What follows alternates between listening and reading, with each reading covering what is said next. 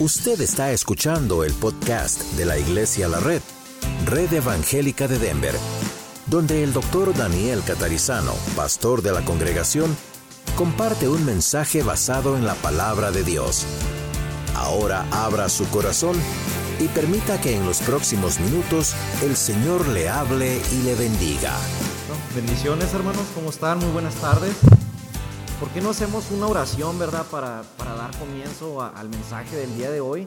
Y también, eh, ¿por qué no, verdad, aprovechar para todos, así como estamos unánimes, verdad, como estamos juntos, hacer una, una oración por, por nuestro pastor y por la familia pastoral, amén.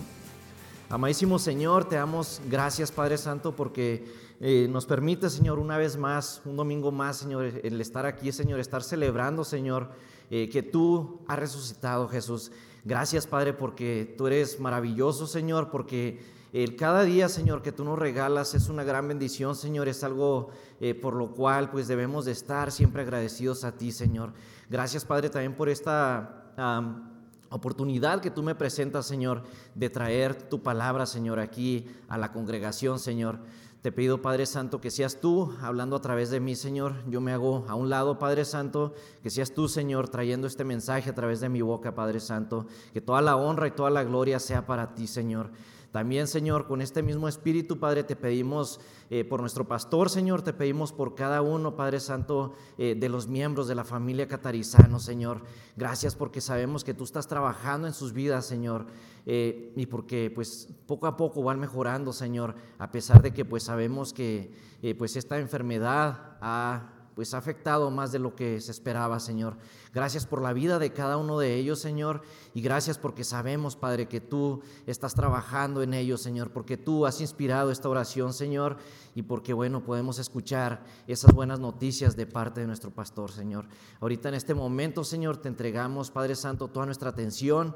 Te pedimos, Señor, que abras nuestra mente, nuestro corazón, Señor, que podamos, eh, pues, eh, comprender cada concepto, Señor, que tú quieres que aprendamos el día de hoy, Señor, de tu palabra. Que si bien no vamos a, recordar palabra por palabra, Señor, pero que sí, Señor, ese mensaje se quede bien impregnado en cada uno de nuestros corazones, Señor, que podamos estar siempre unánimos, unánimes, Señor, escuchando, Señor, lo que tú tienes para el, para el día de hoy para nosotros, Señor.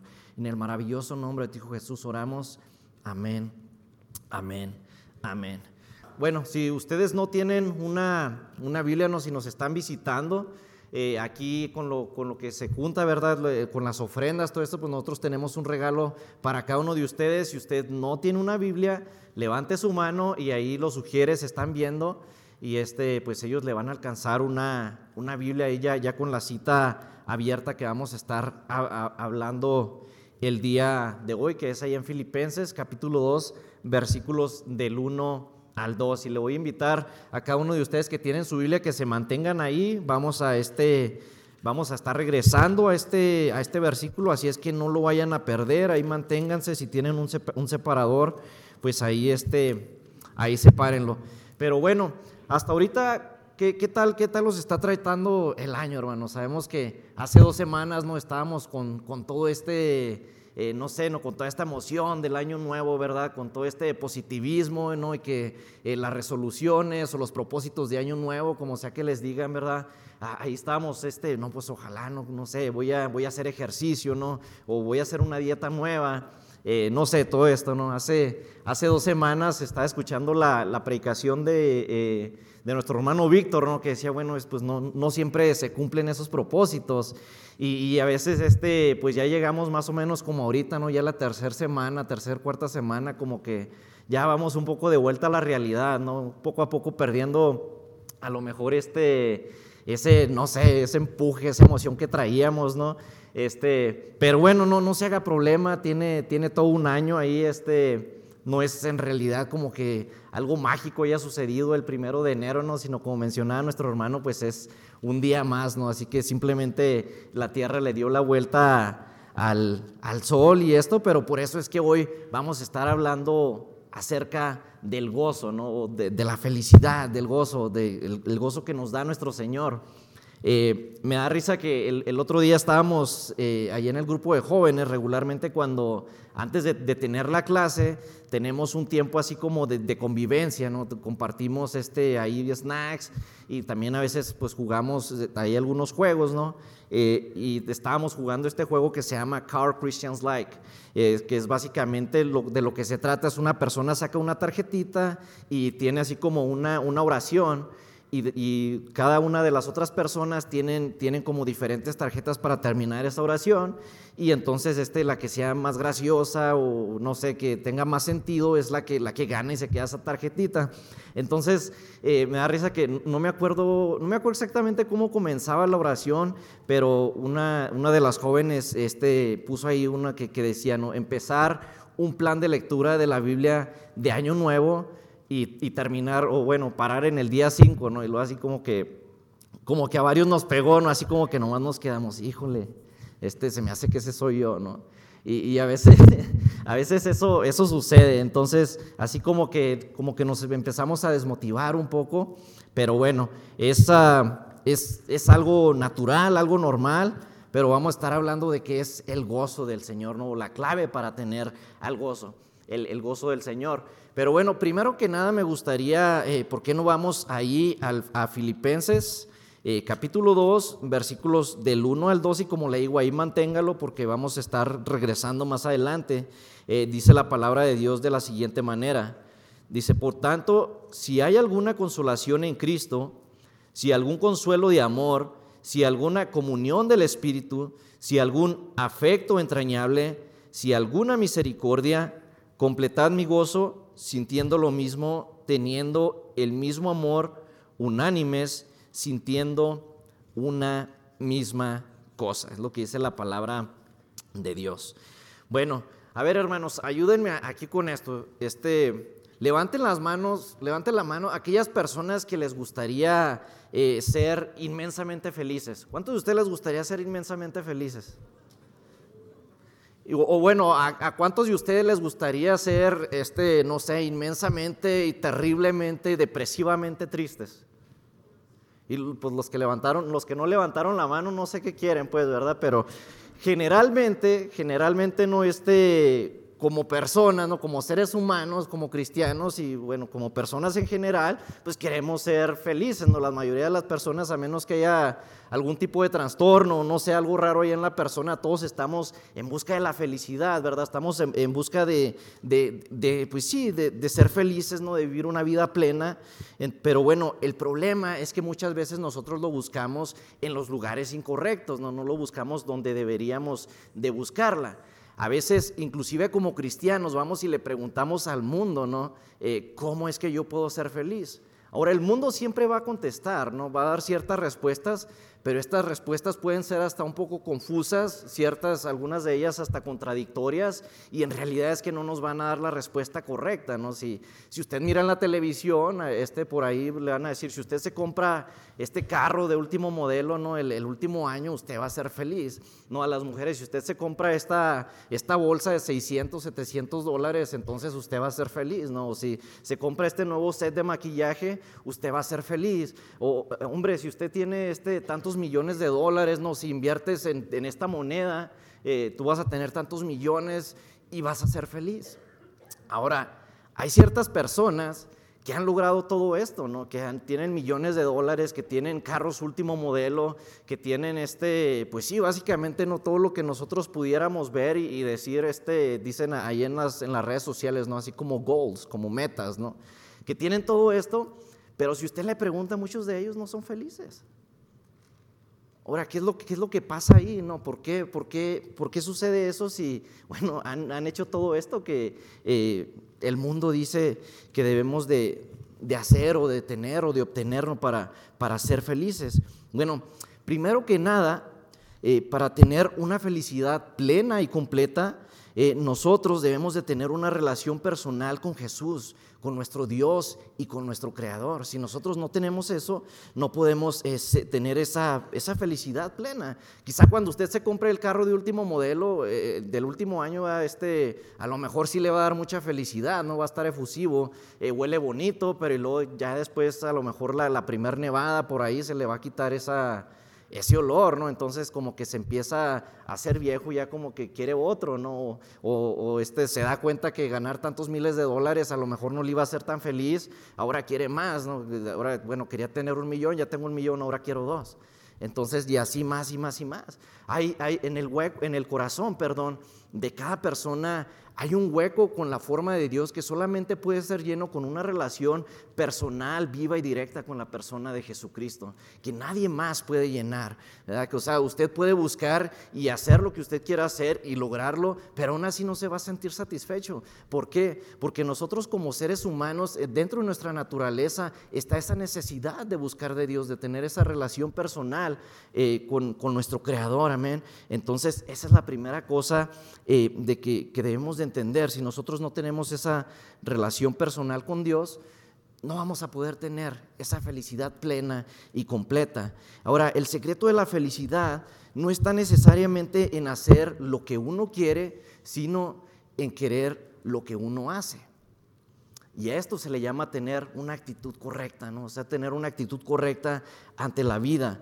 Eh, el tener una actitud correcta ante la vida es crucial para enfrentar los problemas con los que nos enfrentamos todos los días, ¿no? O sea, muchas veces no es tan, no es tan, tan importante quizá lo que, lo que nos sucede, sino cómo nosotros reaccionamos ante ciertas eh, situaciones.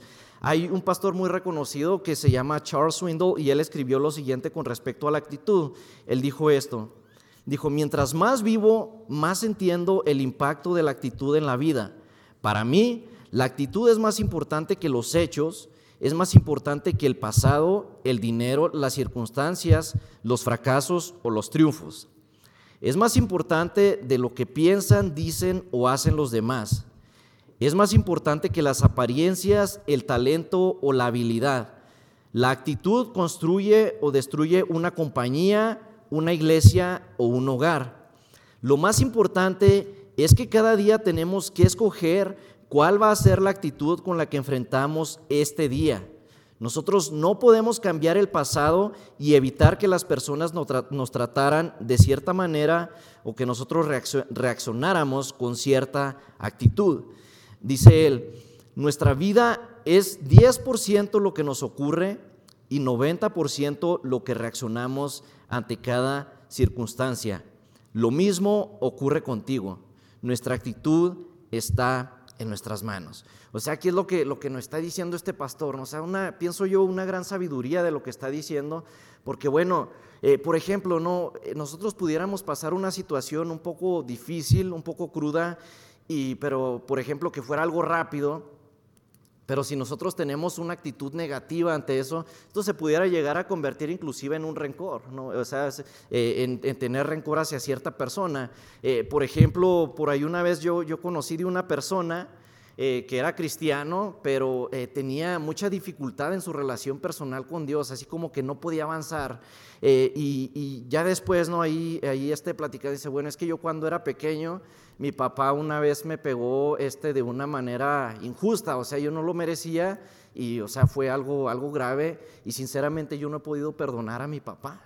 Entonces, esto no se, se afectó, me afectó de tal manera, no que he tenido rencor hacia mi papá y esto no me ayuda en mi relación personal con Dios. O sea, Dios le reveló a esa persona que tenía que perdonar a su papá.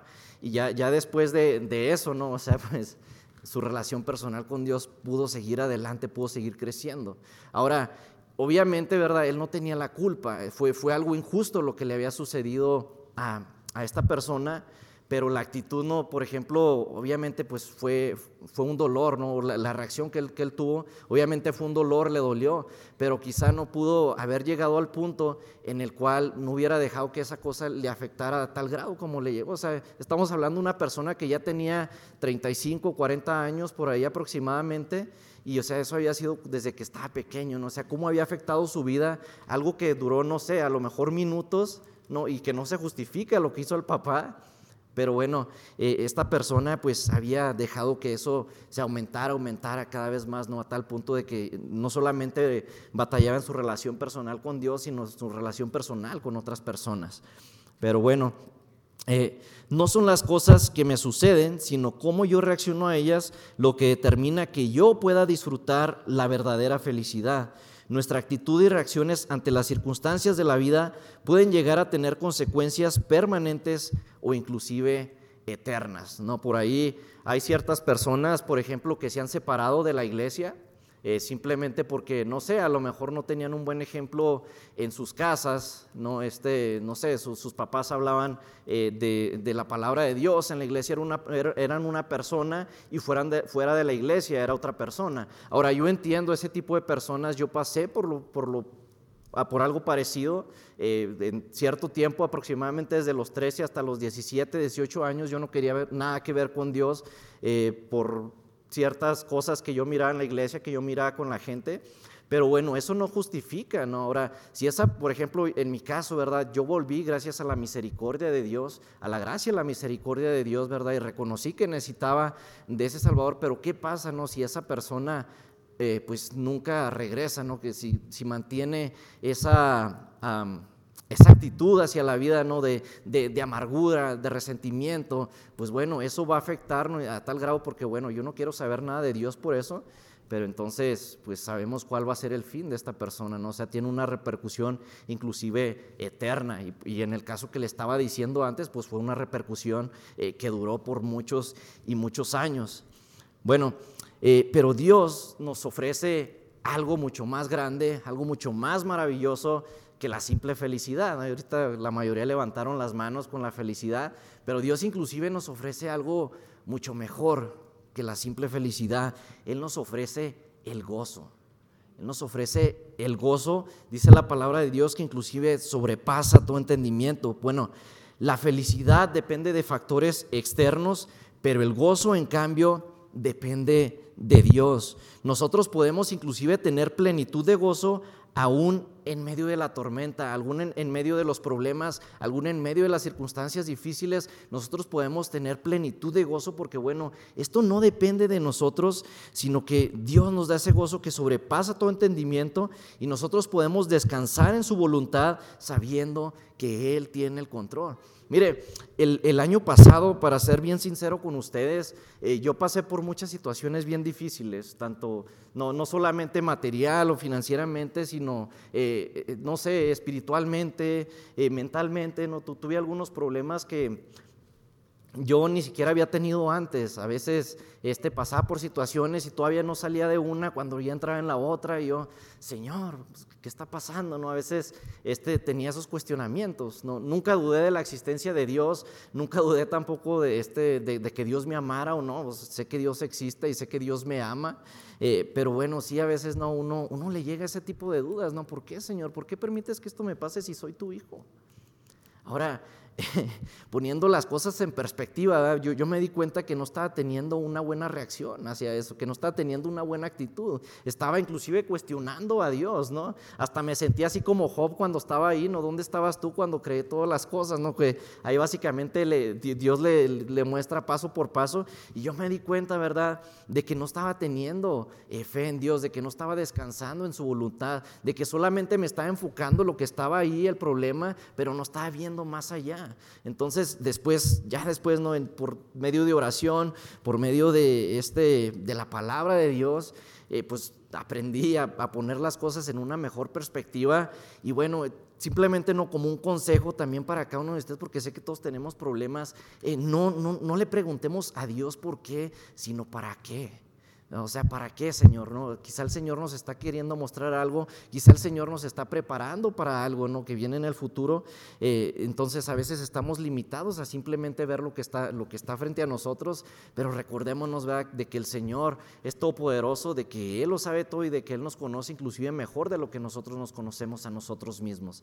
Entonces, este, eh, es, esa es también una, tener una actitud correcta, ¿verdad? Ante las cosas que el Señor eh, nos pone, que a veces pueden ser pruebas difíciles, pero bueno, yo y, estoy diciendo, ¿no? Cuando nosotros no somos los causantes de eso, porque pues si es algo porque es por nuestras malas decisiones, ¿no? Por nuestro pecado, entonces ahí mejor le digo, arrepiéntase de su pecado y deje de hacer lo que está haciendo. Pero si es algo, ¿verdad? Que usted no sabe por qué pasó, bueno, quizá es el Señor eh, permitiendo, ¿no? Que, algo, que pase algo porque nos está preparando para algo.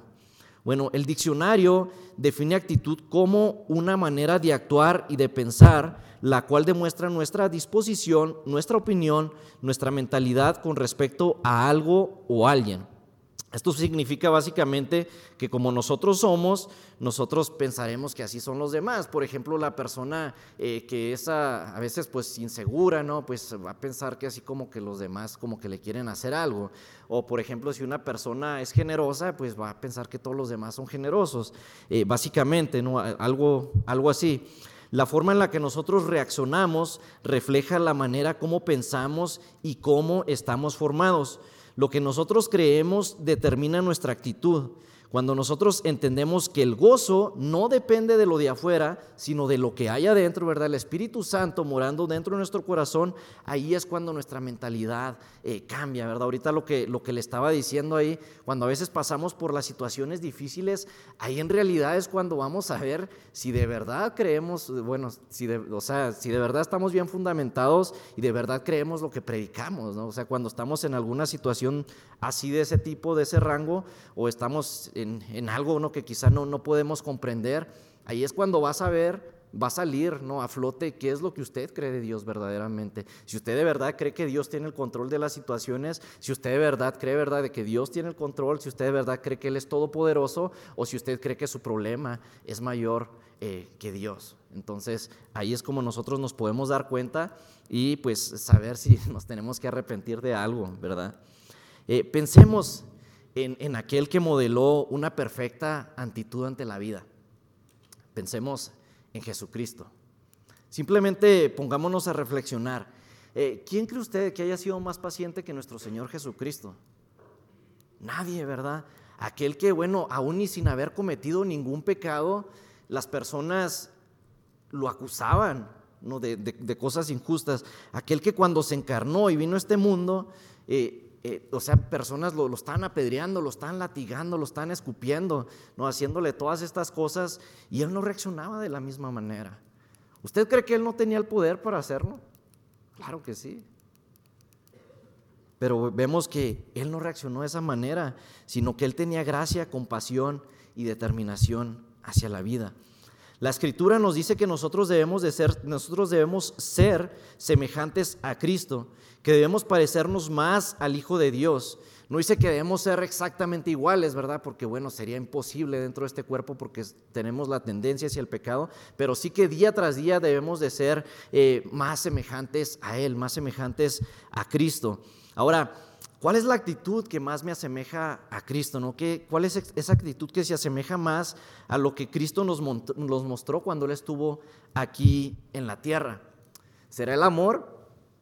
Bueno, eh, el amor, el, Jesucristo, ¿verdad? Él amó más, más que nadie, nos, nos, amó tanto, ¿no? Que él, él le entregó su vida, simplemente por amor a nosotros.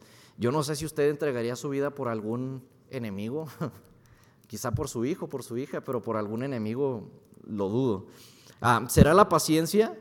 También nos quedamos eh, muy cortos porque bueno, si hubiéramos estado en el lugar de Cristo, como ahorita le digo, ¿verdad? Y si hubiéramos tenido ese poder que Cristo tenía, yo no sé usted, pero sinceramente, e, este, yo sí mando y que vengan ángeles y no solamente que acaben con aquellos que me están golpeando, sino, vámonos, aquí se acabó la tierra, ¿no? Aquí se acabó la humanidad y que se hagan chicharrones o yo no sé, pero él, él fue paciente.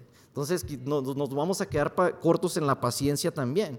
Ahora, todas estas son cosas que debemos de tener. ¿eh? No creo que le estoy diciendo que no debemos de tener, pero eh, quizá no lo, no lo llegamos a tener al nivel que Él los tiene. Ahora, ¿será la gracia? Bueno, pues esa me gustaría también, pero también nos quedamos cortos. Nadie tiene la gracia como la de Dios. Hay una actitud que nosotros eh, debemos tener como cristianos que nos asemeja a Cristo y que nos muestra el ejemplo que Cristo nos dio aquí en la tierra. Esto se le conoce como la abnegación. La abnegación, eh, si usted quizá nunca, nunca había escuchado esta palabra, bueno, es básicamente el poner los intereses de los demás antes que los mismos propios. Y es lo que vemos que el Señor hizo, Él, nos mostró que debíamos de servir a, los demás. Es básicamente el poder humillarme a mí mismo antes de hacer valer mis, mis, derechos, porque es más importante el hacer, el valer los derechos de los demás. Ahora, es un poco difícil el ser abnegado, la verdad. O sea, ¿quién, quién quiere hacer eso? ¿No? ¿Quién, eh, por nuestra naturaleza, pues, verdad? Eh, ¿Quién deja básicamente a su lado sus propios intereses o sus derechos, ¿no? O este, ¿no? Que a mí, a mí no me van a hacer nada. ¿Cómo se, cómo se van a atrever a hacerme eso a mí, verdad? A un velo. O sea, come on. ¿Por qué me va a hacer eso a mí? O sea, aquí va a ver quién soy yo, se me sube el apellido. No, esa, esa no es una actitud que Cristo tenía. Eso se le conoce como abnegación, ¿verdad? Básicamente el interesarse eh, por los derechos, por los intereses de los demás, poner a los demás antes que a uno mismo. Entonces, eh, es, más fácil quizá, este, no sé, hacer lo que, lo que uno quiere, ¿verdad? Lo que, el, hacer... Eh, pues sí, hacer valer sus propios derechos, pero bueno, la abnegación es algo que nosotros debemos de, tener como, como cristianos por ejemplo, a veces en la abnegación, por ejemplo, como papá o como mamá, es fácil hacerlo con sus hijos, o yo con mis hermanos, o con mi esposa, ¿no? O sea, el ser abnegado hacia, hacia mi esposa, y eso a veces es difícil también. Eh, pero, por ejemplo, usted lo haría con una persona, con una persona que, que no conoce, con algún desconocido, o con un hermano, una hermana en la iglesia. Es un poco difícil, ¿no? Si nos ponemos a pensar un poco más allá de nuestra, de nuestra familia eh, cercana. Pero bueno, Jesús nos describe esta actitud ahí en Mateo capítulo 11, eh, versículos del 28 al 30. Eh, vayamos a ver ahí lo que dice eh, la palabra de Dios. Mateo capítulo 11, versículos del 28 al 30. Dice la palabra de Dios de la siguiente manera. Venid a mí todos los que estáis trabajados y cargados, y yo os haré descansar. Y luego dice, llevad mi yugo sobre vosotros y aprended de mí que soy manso y humilde de corazón, y hallaréis descanso para vuestras almas, porque mi yugo es fácil y ligera mi carga. Vamos aquí esta palabra, nos dice en el versículo 29, que dice, aprended de mí que soy manso y humilde o apacible, dice también en otras versiones. Quizá usted tiene ahí donde dice apacible. Bueno, esta palabra apacible o manso es básicamente, se, podría traducir como, eh, es como un control bajo restricción. Básicamente, piensa en un caballo, en un caballo esos, de esos grandotes, de esos fuertes, y, este, no sé, que corren rápido, ¿no? que tienen mucha fuerza, que pueden jalar los carruajes, y piense, no sé, en una viejita manejando el carruaje. Eh, si, el, si el, caballo se alocara, no sé, ¿verdad? Por ahí, o, no quisiera ser controlado, o sea, fácilmente se podría llevar a, la viejita, ¿no? Al carruaje, o sea, no, lo iba a poder sostener. O, no solamente una viejita, ¿no? Hasta el hombre más fuerte, hasta el hermano Mario, que lo vemos aquí, ¿no? Que está grandote y fuerte, este, no podría detener a ese caballo. Pero bueno, como ese, ese caballo está así como, como estamos diciendo aquí, es un caballo manso, ¿no? O sea, está teniendo un control bajo restricción. Así, ¿verdad? Nuestro Señor Jesucristo, como decíamos ahorita, ¿usted cree que no tenía el poder para bajarse de, la cruz ahí o, de eliminar a todas estas personas? No, Él era todopoderoso, aún y dentro de la carne, pero eh, eh, cuando se encarnó, pues, pero él tenía ese poder bajo restricción, con un, con un propósito y bueno, con algo en mente, ¿verdad? Con amor. Eso lo hizo por amor a usted y a mí, ¿verdad? Amén. Gloria a Dios por eso. Ahora, la clave para el gozo verdadero y continuo es seguir a Cristo y amar a los demás. Lo vemos ahí en los dos grandes mandamientos, ¿verdad? Que el Señor, eh, el mismo Señor Jesucristo nos lo dijo. Nosotros debemos seguir a Cristo y amar a los demás. Él tuvo por bien el mostrar esta humildad. Ahora, mi pregunta para usted, ¿quiere usted ser un buen cristiano? ¿Quiere usted ser un buen seguidor de Cristo? Pues bueno, aprendamos a tener esa actitud de Cristo, aprendamos a tener esa abnegación. El más grande problema, por ejemplo, ahorita que mencionaba de los matrimonios, ¿verdad? El más grande problema en muchos de los matrimonios que, que este, pues, terminan en divorcio, esto, es muchas veces el egoísmo. No, el, no, bueno, es lo que yo, yo soy la cabeza del hogar, este, lo tomamos de una manera bien machista, ¿no? Eh, y no, solamente lo que yo digo, aquí es lo que se va a cumplir, básicamente diciendo, aquí nomás mis chicharrones truenan, ¿no? Es lo que yo digo y, nada más. O sea, se van a hacer valer mis derechos, yo tengo que estar bien. O si usted le pregunta, ¿no? Por ejemplo, una, una mujer o a, alguien por ahí que se ha divorciado con todo respeto, ¿verdad? Pero muchas veces la mayoría de la respuesta es, bueno, yo me divorcié porque ya no me hacía feliz. O sea, pensando egoístamente, ¿no? Eh, si nosotros comprendiéramos este concepto de la abnegación y, por ejemplo, lo aplicáramos en nuestro matrimonio, si todos comprendiéramos este concepto y en lugar de, tratar de buscar mis intereses, mis derechos y tratar, por ejemplo, de suplir el de mi esposa, el de mi esposo, yo le aseguro que la palabra divorcio ni siquiera existiría en nuestro vocabulario sería algo totalmente diferente. Eh, y no solamente en el matrimonio, sino en cualquiera de, nuestras relaciones. ¿no? Si todos comprendiéramos ese concepto y lo aplicáramos verdaderamente, ¿verdad? Sin algún interés eh, de por medio, o sea, el mundo sería totalmente eh, diferente. Entonces, el más, este es el más grande problema. Entonces, si nosotros nos queremos parecer a Cristo, tenemos que humillarnos. Si tú quieres parecer parecerte a Cristo, tienes que humillarte. A esto se le conoce como la paradoja divina. Es básicamente, eh, para ser grande, tienes que ser el más pequeño. Para subir, primero tengo que bajar.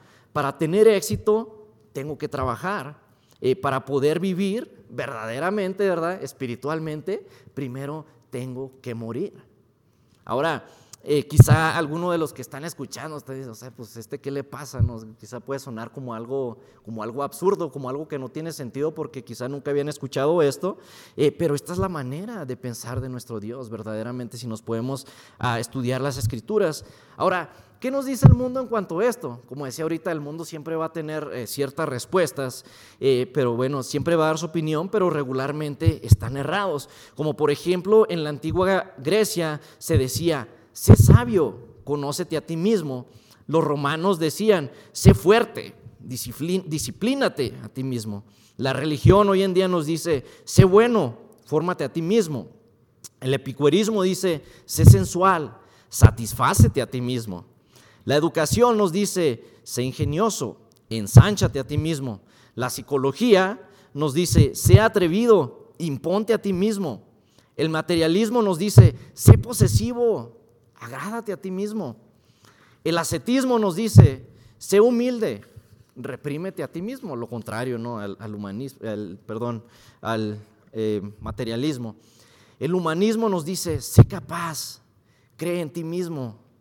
El orgullo nos dice, sé superior, exáltate a ti mismo. Pero ¿qué es lo que nos dice Jesús, hermano? Esto es lo que nos dice el mundo. Todas estas cosas que le digo, yo le aseguro que no es nada nuevo, es algo que escuchamos eh, todos los días. ¿Qué nos, dicen, ¿Qué nos dice nuestro Señor Jesucristo? Él nos dice, sea abnegado, humíllate a ti mismo. ¿Se acuerda cuando dice ahí en ese versículo, todo aquel que quiere venir en pos de mí, niéguese a sí mismo, tome su cruz y sígame? Se fija qué contracultural son las palabras de nuestro Señor Jesucristo. No, si podemos ver nuestra sociedad con los ojos de la palabra de Dios. Por eso es que vemos, vemos tantas cosas que ni siquiera vale la pena eh, mencionar. Dios nos dice de una manera muy clara, en la Biblia, ¿verdad? Que debemos humillarnos, debemos de ser abnegados y humillarnos a nosotros mismos. Ahora, estas son palabras sabias, claro que sí, son palabras difíciles, por supuesto, no, nos vamos a mentir y, decir que es, es, bien fácil, ¿no? ¿A quién le gusta ser abnegado, como le digo? Pero es necesario hacerlo. Bueno, cuando un esposo es abnegado, pone primero los intereses de su esposa y de su familia. Cuando una esposa, una madre de familia es abnegada, no le importa cambiar sus propios planes por el bienestar de su esposo e hijos. Cuando un atleta, por ejemplo, es abnegado, no importa nada más que, por ejemplo, un futbolista, ¿no? lo, que importa es el equipo, ganar el trofeo, no tanto que yo gane el, el trofeo de goleador, eso es un atleta abnegado. El cristiano abnegado, por ejemplo, no va a llegar y decir, no hermano, ¿sabe qué? Hermana Marta, ese es mi lugar, está alguien sentado ahí, quítelo por favor porque ese es mi lugar. Esa no es una actitud de un cristiano abnegado, ¿no? No sé si me están siguiendo o no. Amén. Más adelante, eh, en, el, en el capítulo 2, ahí donde, ahorita estábamos viendo, ¿verdad? En, volviendo a Filipenses, por eso le dije, manténganlo ahí si quieren eh, volver a Filipenses. El, el, apóstol Pablo, él estaba consciente de esto, pero él estaba apelando a la unidad eh, de ellos, de los filipenses, de la iglesia, ahí en la iglesia de Filipos. Eh, no solamente se los dice a los filipenses, sino que también la palabra de Dios nos habla el día de hoy a cada uno de nosotros. Vayamos ahí a Filipenses capítulo 1, versículo 27, lo más seguro es que esté ahí en la misma página donde, donde tenía el otro en el, en el capítulo 2, dice de la siguiente manera. Eh, capítulo 1, versículo 27 dice, solamente que os comportéis como es digno del Evangelio de Cristo, para que o sea que vaya a veros o que esté ausente, oiga de vosotros que estáis firmes en un mismo espíritu, combatiendo unánimes por la fe del Evangelio.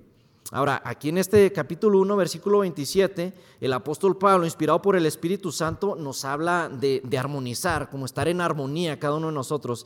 Es básicamente, ¿verdad?, decir que el estilo de vida del creyente eh, fuera igual que el mensaje que éste predica. O sea, que con las acciones eh, demostremos, ¿verdad?, que aquello que predicamos es real en nuestra vida. Básicamente, que aquello que predicas lo vivas, que aquello que dices creer, eh, vívelo. Más adelante, ahí en el capítulo 2, volviendo otra vez, ¿verdad? El que le decía, capítulo 2, versículos 1 y 2, eh, eh, eh, aquí nos está hablando también de la unidad. Dice, por tanto, si hay alguna consolación en Cristo, si hay algún consuelo de amor, si alguna comunión del Espíritu, si algún afecto entrañable, si alguna misericordia, completad mi gozo sintiendo lo mismo, teniendo el mismo amor unánimes, otra vez, sintiendo una misma cosa esta unidad, ¿verdad? Que vemos que nos está, de la que nos está hablando es gracias a las características que estamos viendo en el versículo 1. Fíjese aquí que esta, esta palabra, esta palabra sí dice, por tanto, si hay alguna consolación, pareciera como si fuera un condicionante, ¿no? Como si dijera, bueno, quizá la puedes tener, quizás no. Bueno, aquí en un comentario bíblico nos dice, dice, esta estas palabras sí, dice en este versículo, es una traducción de la cláusula condicional de primera clase en el griego.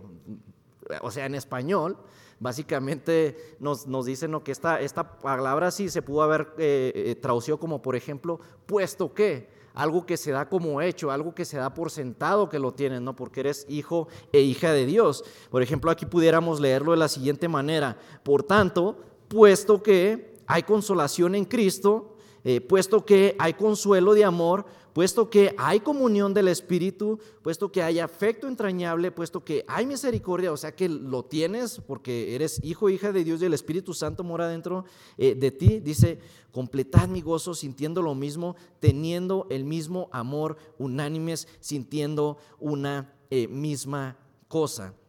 Ahora, el Espíritu Santo es el que mora en nuestros corazones y nosotros tenemos todo esto, que, estas características de las cuales nos está hablando el versículo 1 en el capítulo 2 del libro de Filipenses. Eh, para apoyar este versículo podemos ir ahí a Juan, capítulo 14, versículos del 16 al 18, dice la palabra de Dios de la siguiente manera. Dice, y yo rogaré al Padre y os dará otro consolador para que esté con vosotros para siempre el Espíritu de verdad al cual el mundo no puede recibir porque no le ve ni le conoce, pero vosotros le conocéis porque mora con vosotros y estará en vosotros. Aquí, ¿verdad? El autor está usando la palabra paracletos, que básicamente significa como es como el consolador, no como abogado, el consolador. O sea, este consuelo ya nosotros ya lo tenemos porque tenemos una relación con Cristo Jesús y a esto se refiere al apóstol, ¿verdad? En este versículo de Filipenses, ¿verdad? Que tenemos al Espíritu Santo morando dentro de nosotros y por lo tanto tenemos estas eh, características, pero a veces quizá muy escondidas, ¿no? En algunos de nosotros, muy, muy escondidas por ahí, pero las tiene. Esto habla del amor de Dios que se da a todos los creyentes y permite la unidad entre creyentes en sus vidas. En este afecto entrañable se refiere al ministerio y a la obra del Espíritu Santo. El apóstol Pablo hace énfasis en que ya tenemos esto y es así gracias a la comunión con Cristo y por el Espíritu Santo morando en nosotros. O sea, ¿verdad? También esta comunión, esta, o sea, esta abnegación, esta actitud eh, que debemos de tener como cristianos nos ayuda a tener una mejor relación como hermanos y hermanas en Cristo. Y bueno, cuando nosotros, ¿verdad? Pertenecemos a una congregación, cuando tenemos hermanas, hermanas que somos, pues bueno, familia en la fe, esto también es parte de nuestro gozo, de, este, de este gozo eh, que, perdura, de este gozo que podemos vivir eh, todos los días. No es importante también eh, vivir en comunión, en unidad, en coinonía, decía nuestro hermano, ¿verdad? En, la clase, en la mañana, en la escuela de vida, que debemos de estar en esa coinonía constante. Entonces, Ah, cuando nosotros nos ponemos a ver ahí el, ejemplo, perdón, el contexto histórico del libro de los filipenses, eh, nos podemos dar cuenta de que era, era una iglesia ¿no? que culturalmente pues era muy diversa, como lo, es la, iglesia La Red, también eh, tenemos... Eh, tenemos pues personas de diferentes culturas, ¿no? personas de, diferentes lugares y, a veces, aquí por ejemplo en Filipenses, era difícil mantener la unidad eh, por, por este tipo de diferencias y a veces también nosotros es, difícil ¿no? cuando por ejemplo conoces a una persona de otro lugar y hasta las palabras son diferentes. Por ejemplo acá con, con mi hermano Carlos, ¿verdad? Que es de, que es de Venezuela este, pues tenemos palabras muy diferentes, ¿no? Pues yo ya jugando con él llego y, le digo, ¿cómo está mi chamo? Y, antes yo no conocía esta palabra, ¿no? me, dice, ¿cómo está mi chamo? Y le digo, no, fino, fino. Y, pero yo antes no sabía ni, ni qué era eso, ¿no? Para mí fino pues es algo, algo como, como delgado, ¿no? Como algo como, pues sí, algo finito, o sea, fino, pues la verdad que digamos, no, no estoy mucho, ¿no? no o sea, pero eh, eso en realidad en vez de ser una diferencia, no, gracias a, la unidad del Espíritu Santo que hay dentro de nosotros, ¿verdad? Podemos sobrepasar todas aquellas cosas que quizá no podemos estar de acuerdo, eh, pero es mucho mayor aquello que nos une como hermanos y hermanas en Cristo. Nosotros somos hijos del mismo Padre que nos ha, nos ha adoptado con su sangre preciosa. Amén. Entonces, aquí es lo que está diciendo el apóstol Pablo. Él sabía que habían diferencias, pero él les dice, ustedes tienen estas actitudes y ustedes pueden tener unidad en el Espíritu Santo. Entonces, esto es lo que, lo que pasaba con los filipenses y es lo que pasa con la mayoría de los cristianos hoy en día. Por eso el, eh, apóstol Pablo... Eh, le dijo allá a los filipenses, eh, y pues a nosotros nos dice la palabra de Dios, ¿verdad? El día de hoy. Básicamente le está diciendo eso que ya tienen, pónganlo a trabajar. ¿verdad? Estas actitudes que ustedes ya tienen, estas características, pónganlas a trabajar. Si quieren estar unidos por medio de Cristo, tienen que poner en práctica estas características. Eh, en el versículo 2, aquí nos, nos muestra cómo poner en práctica esas eh, características, ¿verdad? Que bueno, si volvemos otra vez ahí, yo sé que ya lo leímos muchas veces, pero quiero que se lo lleven bien grabado, si algo se aprendieron, que sea la cita bíblica del día de hoy, aunque sea, ¿no? Dice, completad mi gozo sintiendo lo mismo, teniendo el mismo amor, unánimes, sintiendo una misma cosa. Unánimes en el Espíritu, en Cristo Jesús. Entonces, hermanos, hermanas, no hay excusa. Nosotros tenemos lo que se necesita para lograr poner en práctica lo que Dios quiere que nosotros reflejemos. Esa eh, es nuestra relación con Cristo la que permite la unidad en el Espíritu que mora en nosotros. Si no tenemos unidad con nuestros hermanos, con nuestras hermanas, es porque estamos parando el fluir del Espíritu Santo en nuestras vidas. Y no estoy hablando de, cosas, este, no sé, ¿verdad? De, milagros o de, eh, no sé, cosas extrasensoriales, sino que estoy hablando, ¿verdad? De que el Espíritu Santo gobierne nuestra vida completamente. Pongámonos nuestra, pongamos nuestra perspectiva en el lugar correcto, aprendamos a depender de Dios completamente y aprendamos de Él también esa actitud para siempre tener la, la actitud correcta ante la vida bajo cualquier circunstancia, ¿no? sin importar eh, qué sea, ¿no? Lo, qué tan oscuro este, se mire el panorama, eh, que siempre tengamos la actitud correcta, que aprendamos a tener también abnegación hacia nuestros hermanos, nuestras hermanas, que podamos estar en comunión, que podamos estar unánimes eh, juntos, porque bueno, es solamente entonces en el momento en el que nosotros podemos descansar en la voluntad de Dios y demostrar una fe verdadera, que nosotros podemos experimentar el verdadero y continuo gozo en nuestras vidas. Entonces tengamos esa perspectiva siempre, hermanos, hermanas. ¿Por qué no hacemos una oración para despedirnos? Y, bueno, para terminar con, esta predicación. Amadísimo Señor, gracias Padre Santo porque tú eres bueno, eh, porque tu, tu maravillosa gracia, Señor, se renueva cada mañana como lo dice tu palabra, Señor. Gracias Padre por estas palabras, Señor, que tú traes el día de hoy para cada uno de nosotros, Señor. Te pedimos, Padre, que nos permita siempre tener una actitud correcta, Señor, ante cada circunstancia, Padre.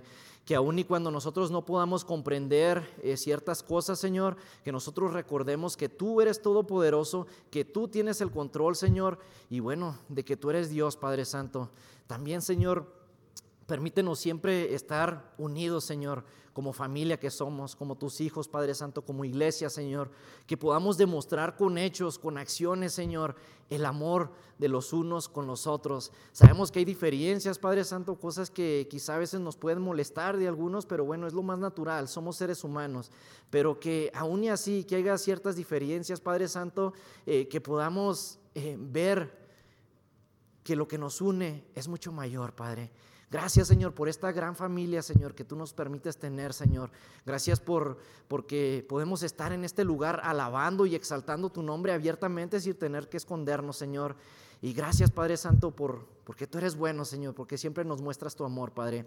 Eh, te pedimos, Señor, que este mensaje no solamente se quede aquí, Señor, sino que verdaderamente podamos ponerlo en práctica en nuestras vidas, Señor. Que si hay, no sé, algún tipo eh, de cosa que tenemos que arreglar con alguno de nuestros hermanos, Señor, que podamos hacerlo. Si hay algo, Señor, que nosotros tenemos que perdonar, que podamos perdonar, Señor. Si hay algo, Padre, que nosotros tenemos que dejarlo a tus, a tus pies, Señor, que tengamos que rendirnos a ti, que hacerlo así, de esa manera, Señor. Que reconozcamos, Padre Santo, que somos totalmente dependientes de ti, Señor. Y que siempre, pero siempre, Padre Santo, podamos tener una actitud buena, una actitud positiva, Señor, hacia la vida, reconociendo que tú eres Dios y Señor y que tú tienes el control, Señor, de todo en este mundo. En el maravilloso nombre de tu Hijo Jesús oramos, Señor. Amén. Muchas gracias por escuchar el mensaje de hoy. Si tiene alguna pregunta en cuanto a su relación personal con el Señor Jesucristo o está buscando unirse a la familia de la Iglesia La Red, por favor no duden en contactarse con nosotros.